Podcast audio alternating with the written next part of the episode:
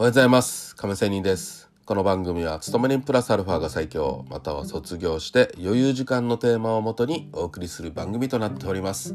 さあえ今日は FX の話をしたいと思いますが最近私かなり負けたりかなり儲けたりということで私自身の資金もボラが高い動きとなっておりますが、まあ、そういうところでのトレードで大胆にかなり下落した時に一旦眠ろうということで眠ってパッと起きたらあなんかここ完璧になんですけど勘ですよ勘もうそこじゃないなというところで買いポジションしたところもちろん当たってともちろんっていう言い方おかしいですね。自分自身で感じたものでそう買った時に案の定上がって儲けたということもあったりしますね。もちろん、えー、その感が外れることもありますが。まあそういう時に思うことということで今日は FX の話をしたいと思いますが、えー、慎重と大胆という話をしたいと思います。さあ皆さん慎重になる時大胆に行動する時いろいろありますよね。先ほど言った時に私大胆に行動してポジションをちょっと多めに持ったりします。その時っていうのはまあ大体自分自身に予測可能なのか予測不可能なのかって言われたら分かりますよね。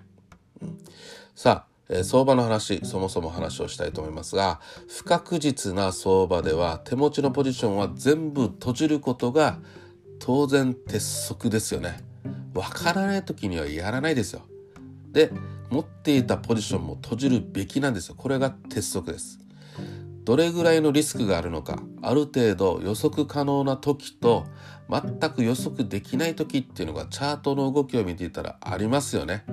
これは他人とは別です。他人ではいやこれはわかるということあるかもしれんけど自分ではわからないと自分のトレード方法ではわからないというところってあると思います。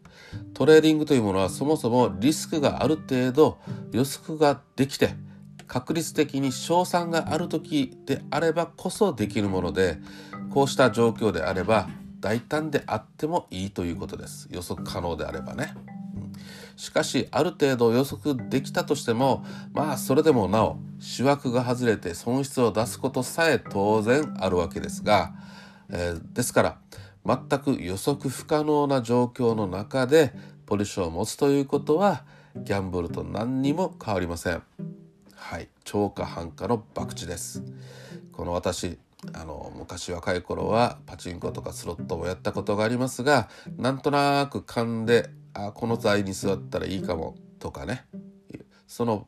えー、遊戯場でもチャートを見たりはしますけど、まあ、その過去のチャートを見たりしながらの感覚でやっていながらということもあったので、まあ、この FX の世界では非常に便利なツールがたくさんあってチャートを詳しくね分析するツールもあって非常に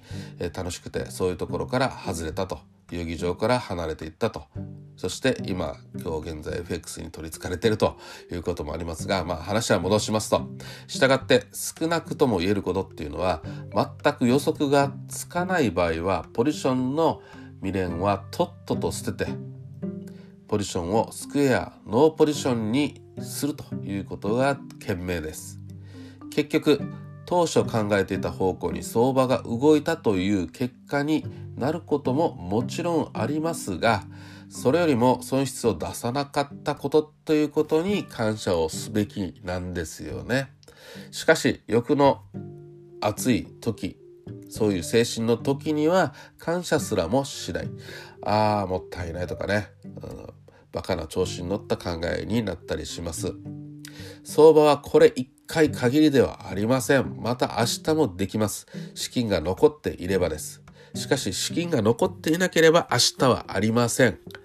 ということで次のチャンスはいくらでもありますので儲け損なう恐怖から予測不可能な相場でポジションを持ち続けるということは大変危険ですのではいもう一度言いますが予測不可能な時にはやらない。予測可能な時にやる。そして慎重と大胆さのこのしっかりとした強弱をつける。引きつけて引きつけてポジションを持ったりポッとじたりするという精神で、